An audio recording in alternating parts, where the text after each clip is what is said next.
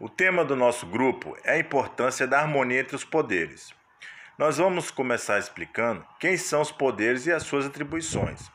Basicamente, os poderes formam a estrutura política administrativa do Brasil. Estão divididos em três, e são eles o legislativo, o executivo, o judiciário. O poder legislativo é quem se preocupa com a criação, modificação e aplicação das leis.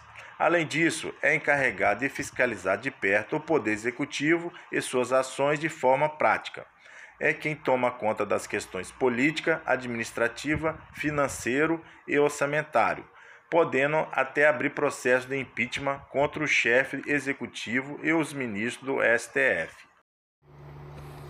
Cabe ao Poder Executivo cuidar da segurança nacional, celebrar tratados, convenções e atos internacionais e, em caso de relevância e urgência, adotar medidas provisórias e propor emendas à Constituição, projetos de leis complementares, eh, ordinárias e leis delegadas. E também tem o direito de rejeitar ou sancionar matérias vindas do Legislativo.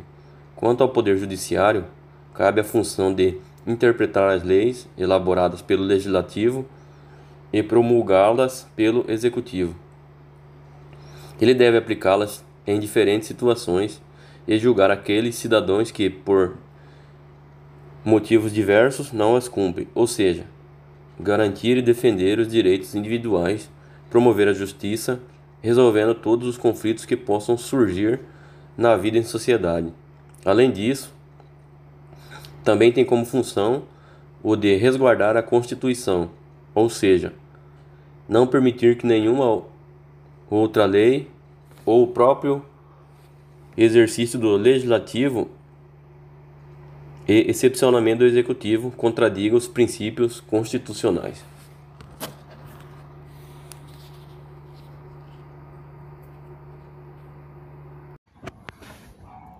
Essas são as principais funções de cada poder.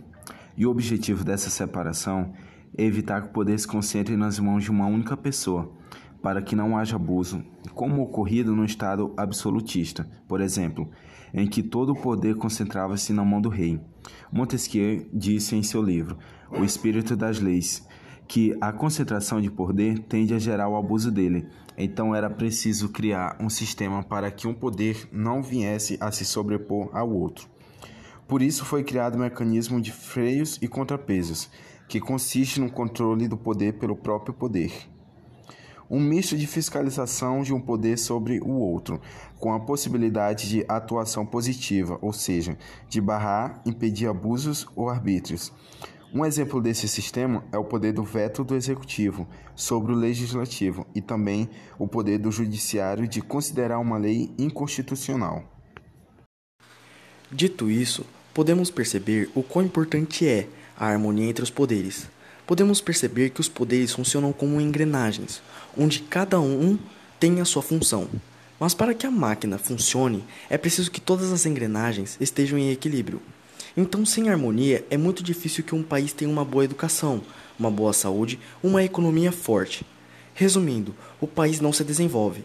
Um exemplo de desarmonia foi ao combate do coronavírus, aqui no Brasil onde tivemos ataques e conflitos entre os poderes, chegando ao ponto do ministro do STF Gilmar Mendes dizer que o presidente estava fazendo políticas genocidas.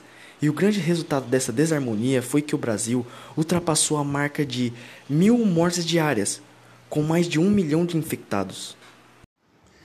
Um outro problema dos três poderes estarem em desarmonia é porque começam a ter justamente esses conflitos entre eles. Um começa a atacar o outro.